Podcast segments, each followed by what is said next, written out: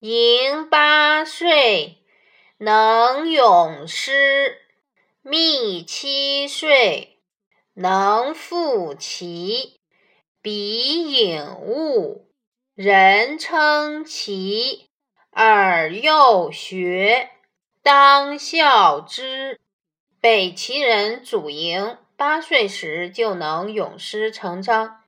唐朝人李密七岁时就能吟出关于棋的诗句。祖莹和李密如此聪颖，人们都称奇。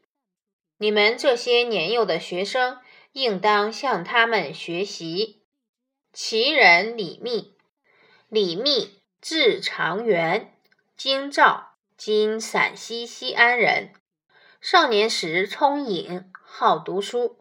七岁时，应唐玄宗召仕，玄宗以赋棋为题，李密当即赋诗。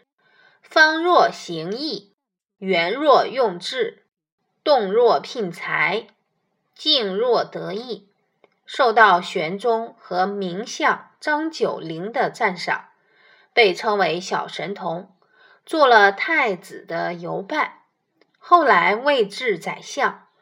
与郭子仪一样，生历玄宗、肃宗、代宗和德宗四朝。